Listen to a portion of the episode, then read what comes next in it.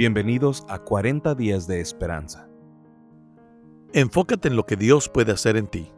Hebreos 6.1 dice, por eso, dejando a un lado las enseñanzas elementales acerca de Cristo, avancemos hacia la madurez.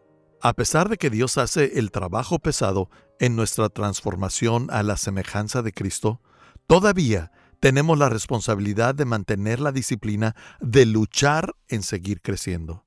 Primera de Corintios 9, 26 al 27 nos dice, por eso yo corro cada paso con propósito.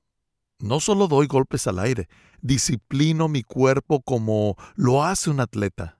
Lo entreno para que haga lo que debe de hacer. De lo contrario, temo que después de predicarles a otros, yo mismo quede descalificado. Pero, ¿cómo estamos disciplinando nuestros pensamientos y conductas?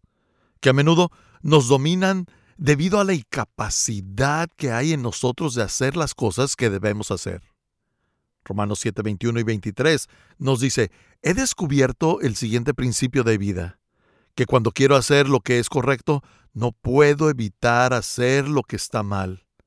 Hay otro poder dentro de mí que está en guerra con mi mente. Ese poder me esclaviza al pecado que todavía está dentro de mí. Este es el punto.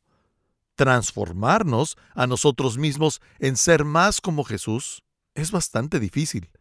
Nuestra mente nos dice que es necesario hacer un mayor esfuerzo. Y esto nos lleva a un ciclo de pensamientos como tengo que hacerlo mejor, debo orar más, debo leer y memorizar más la palabra de Dios y debo ser espiritualmente más maduro.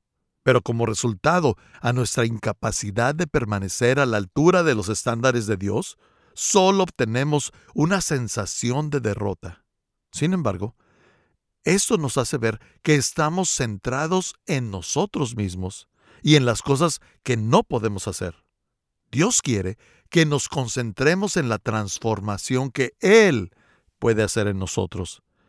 Él quiere que sepamos que, como dice Filipenses 1.6, Dios, quien comenzó la buena obra en ustedes, la continuará hasta que quede completamente terminada el día que Cristo Jesús vuelva. Pablo nos anima diciendo que la perfección no depende de nosotros y nos da la respuesta en Romanos 16, 26 y 27. Soy un pobre desgraciado. ¿Quién me liberará de esta vida dominada por el pecado y la muerte? Gracias a Dios. La respuesta está en Jesucristo, nuestro Señor. Nuestro objetivo es hacer todo lo posible para madurar en creyentes que piensan y actúan igual que Jesús.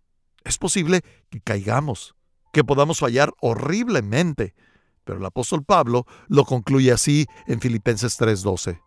Pero sigo adelante a fin de hacer mía esa perfección para la cual Cristo Jesús primeramente me hizo suyo. Gracias por acompañarnos el día de hoy. Te esperamos mañana en 40 días de esperanza.